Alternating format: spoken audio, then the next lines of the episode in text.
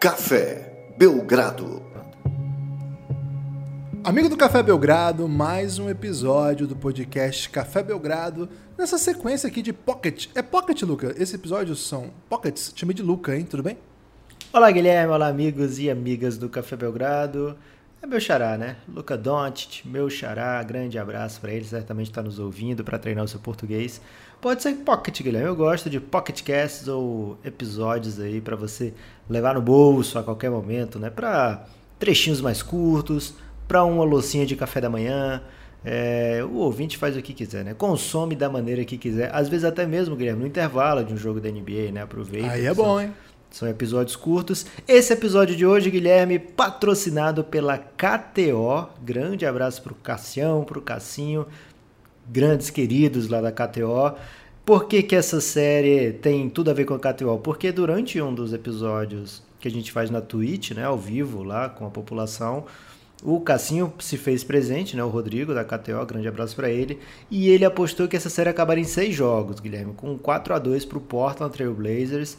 Então essa série aqui ele está acompanhando com muita atenção. Então um grande abraço para o Cassinho. E se você quer fazer suas bets, não tem lugar melhor que a KTO, porque além das odds, Guilherme, serem muito superiores a de todos os outros cantos, dois motivos. Um, é o parceiro do Belgradão, então só por isso aí você já vê que a índole dessas pessoas é maravilhosa. E dois, free bet, né, Guilherme? O que é uma free bet? Free bet é quando você ganha a possibilidade de apostar sem risco, né? Gratuito. E como é que você faz isso? Você chama na DM o Cassinho fala assim, galera, tô trazendo aí meus valores para apostar na KTO e gostaria de ganhar um prêmio por isso. Me dá uma free bet aí. Fala que você é do Belgradão, que eles sempre dão algum, alguma promoção especial. Fala assim, eu ouço o Belgradão, me prometeram um, alguma coisa especial se eu viesse para KTO. É verdade? Eles vão confirmar. Se você já está na KTO, não tem problema, manda também, porque eles são muito gente boa. Fala assim, Cassinho. Se falou Cassinho, vai dar bom. É, fala, Cassinho, chegou playoff, né? Só fala isso que certamente ele já vai chegar com mimo para você. Agora, Guilherme, quem normalmente distribui mimos e não tem conseguido fazer isso com tanta frequência é Nikola Jokic. É, acho que essa série tem se desenhado assim como uma espécie de afirmação. O Jokic de fato né, um MVP claro e, e enfim presente, né, um MVP que se faz notar. Mas o Portland, se é que tem conseguido conter de alguma forma o Jokic, tem contido na base de tirar o que ele faz de mais diferente do mundo, né? Que é liderar em assistências, liderou até, liderou até a liga em assistências por um período nessa temporada. O Jokic nessa série, Guilherme, não tem sido o grande assistente, menos de 4 por jogo. O que, que você viu aí que, que explica o Denver estar na frente 2 a 1 nesse momento? Olha, Lucas, eu acho que tem várias coisas assim que, que podem é, que podem explicar um pouco o caminho dessa série. Eu acho que o Denver tem mais time. É, acho que deu uma impressão de que é, depois do jogo 1 a coisa ficou um pouco confusa, né? A coisa ficou um pouco é, periclitante. Periclitante é bom, Lucas? Dá pra falar periclitante? Pode, pode falar periclitante porque, Guilherme, você sabe, né? Polissílaba é meu fraco. É, e eu acho que ficou uma, teve uma sequência do Damian Lillard que ficou meio claro assim que o Lillard estava trazendo para ele a responsabilidade de ser o melhor jogador da série e que de alguma maneira ia dominar o andamento das coisas, pelo fato de ter sido o jogo em Denver. Dava a impressão que o Blazers, ao tomar a vantagem, é, levaria isso adiante, mas é uma série muito equilibrada, né? Então, os dois jogos seguintes, o Denver já, já voltou para a partida, tomou de volta né, o mando de quadra ao vencer em Portland. E o jogo de ontem, Lucas, é um jogo peculiar, assim, que é o jogo que o Denver retoma o mando, né? Vence fora de casa. E o placar, né, que é 120 a 115, ele engana um pouco, porque o jogo não foi bem assim, né? O, o Dave ficou com a vantagem boa parte do jogo, acho que encontrou mais respostas.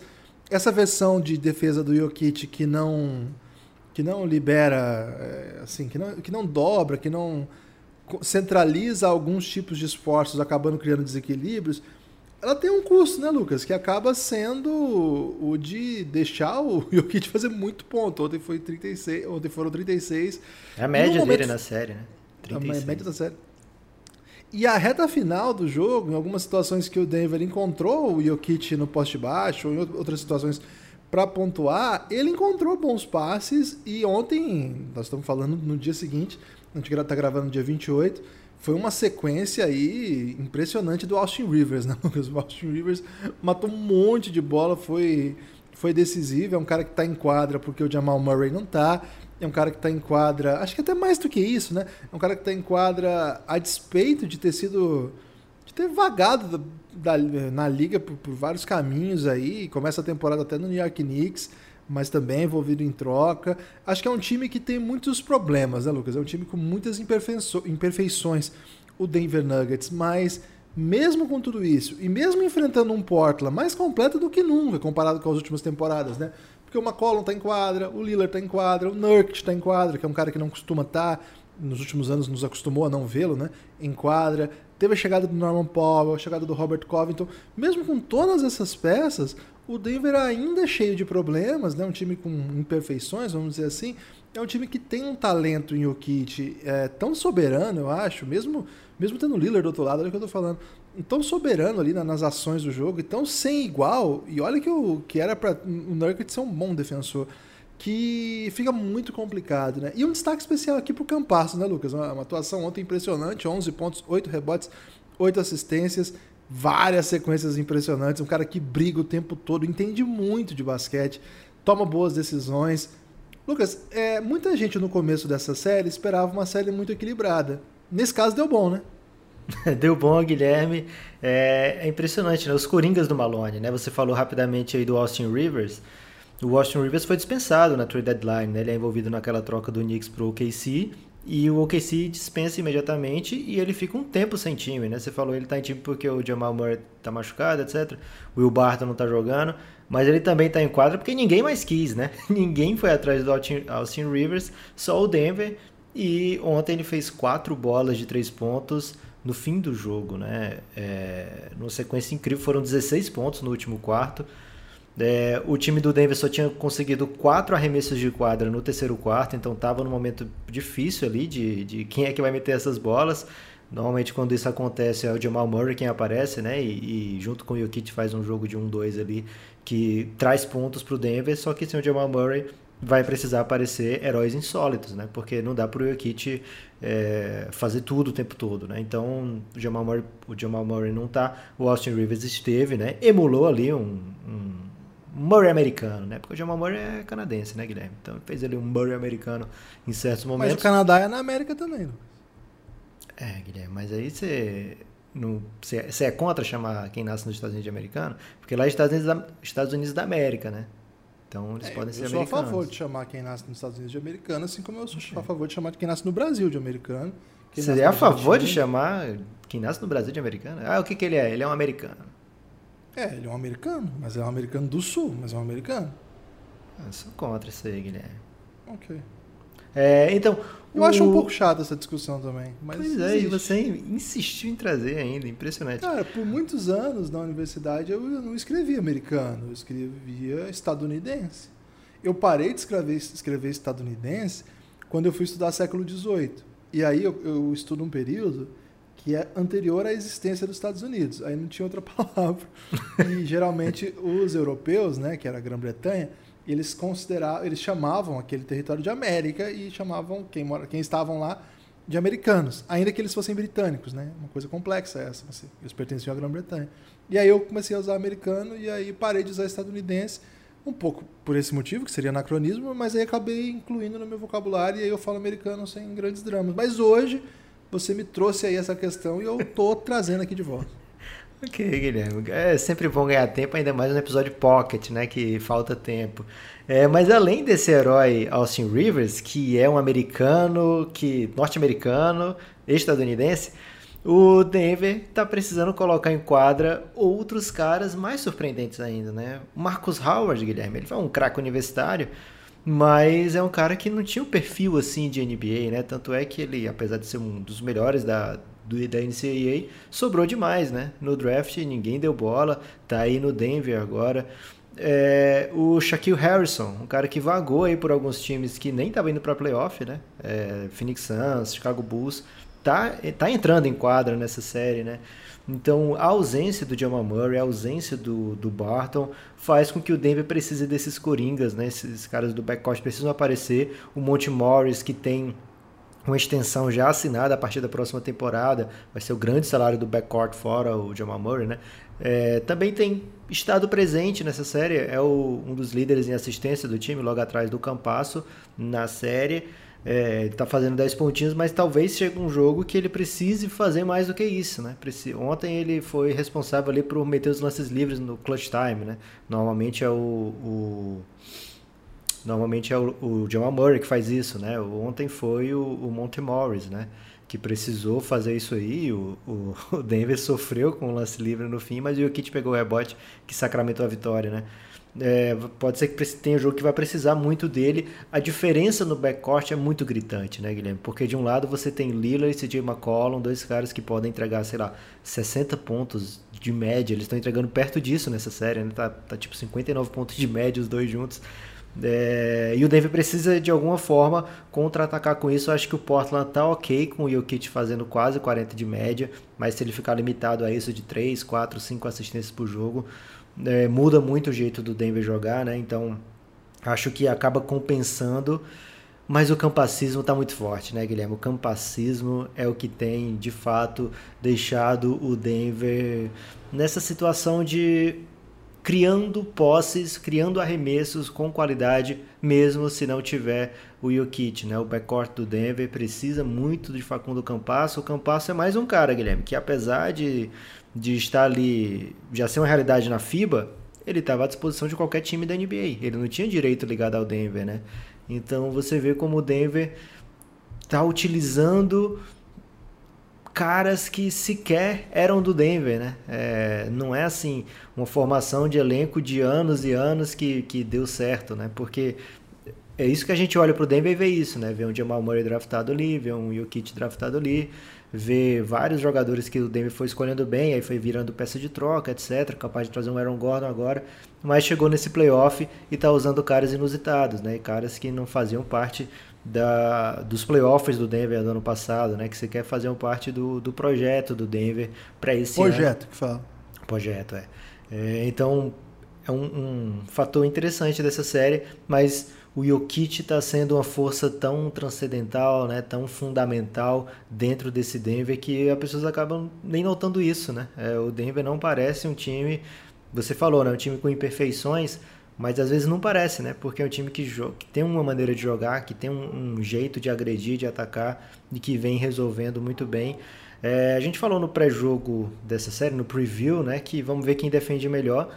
E ninguém está conseguindo defender bem, né? O offensive rating dos dois times está bem alto nessa série, muito acima do, da média dos dois times na temporada regular. É, e acho que é fruto também do fato de serem duas, dois potentes ataques, né? Dois dos ataques mais é, assertivos da NBA. Então não é uma grande surpresa. Mas, Guilherme, o Portland se ressentiu do Nurkic, né? O Nurkic não está em quadra, faz a diferença. Já são dois jogos que ele termina com seis faltas, e aí não termina o jogo, né? E o Portland ficou um pouco chateado com algumas dessas faltas como foram marcadas nesse jogo agora recente, principalmente a quinta falta do Nurkic, parece realmente um, um lance ali que é playoff, dá para deixar jogar, não, não dá para marcar isso porque acontece o tempo todo e faz uma diferença muito grande, Guilherme. Enquanto o Nurkic está em quadra, o Portland tem estado 21 pontos à frente na série, uma média de 7 por jogo, né? Enquanto o Nurkic está em quadra, o Portland é melhor 7 pontos por jogo nessa série. Enquanto ele está fora, Guilherme, ele é pior 8 pontos por jogo. Aliás, desculpa, é, quase 11 pontos por jogo nessa série, né? É um mais 21 quando ele está em quadra, um menos 31 quando ele está fora. É uma diferença muito grande, ainda mais porque o reserva do do Nurkic é Enes Kanter, né? Um cara que todo mundo sabe que vai produzir, vai dar double-double, vai fazer ponto ali no poste baixo, mas chega o um momento de uma série de playoff, ele não pode jogar, né? Isso aconteceu ontem. O desafio de deixar o Kanter em quadra não é fácil, vários técnicos já penaram com isso. E ontem ele só conseguiu ficar 40 segundos no segundo tempo, né? 47 segundos mais ou menos. E aí ele já não volta mais, né? Depois disso. E o Portland precisa de meios de alternativas para marcar o Jokic quando o, Jokic, quando o Nurkic não está disponível. E acho que eles vão tentar agora o small ball, a esmalebolência complexa, né, completa também, com Carmelo Anthony, com Robert Covington, com, enfim, os jogadores disponíveis. Ontem estava rolando um Holden Hollis Jefferson também, né, para marcar né, fazer um grupo ali, né, um agrupamento de jogadores para tentar conter de alguma forma o Jokic, é, porque o Kanter dificilmente vai rolar, né? É, então, Nurkic tem que ficar em quadra, ele se culpou muito depois da derrota de ontem, porque apesar dele não ter concordado com todos os lances, ele acha que a culpa é dele, tem que dar um jeito de não fazer falta, né?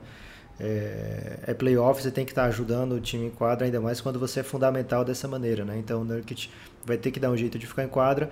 Acho que continua sendo uma série equilibrada, Denver retoma o mando de quadra, mas nunca pareceu que seria uma série de menos de seis jogos, né? Seis, sete jogos.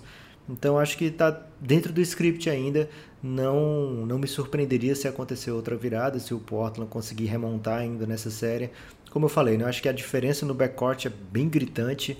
Os jogadores do Portland são os melhores do time, um dos melhores backcourts da NBA ofensivamente.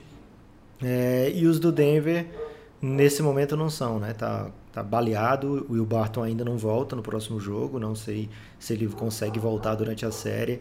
O fato é que são dois jogadores incríveis, né? Lillard e Jokic. Um deles não vai estar na próxima fase dos playoffs, isso é bem triste para a NBA, mas ao mesmo tempo mostra o tamanho que é a série, qualquer série de Conferência Oeste, né? Sempre alguém gigante acaba ficando de fora.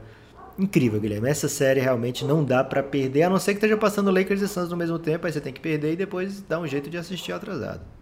É, ontem o Lakers resolveu rapidamente o jogo, né, Lucas? Aí deu pra, deu pra Fala assim, acompanhar. Não, ok. É, essa série é campeã de reclamações lá no Giannis, hein, Lucas? Ih, tá rolando rapaz. rinha de torcedores lá. O Alfredão representando o Denver, sempre reclamando muito aí dos apitadores. E o Blazers tem Ayrton lá, né? Então, Isso. falou mal do Blazers, ele bota na lona, né? Então fica aí também esse, esse atrativo especial. Você tem destaque final? Ah, acho que não tem destaque final Pocket Cast, tem? Pode ter, mas pode não ter também. É. Então, meu destaque final é o seguinte: apoia o Café Belgrado e vai na KTO pedir a sua free bet. Faz a sua, sua fezinha aí que nesses playoffs tá pedindo. cafébelgrado.com.br tem boleto, tem cartão, tem PicPay, tem Pix, muito mais. Qualquer coisa, manda uma DM aí que a gente explica. Valeu, forte abraço.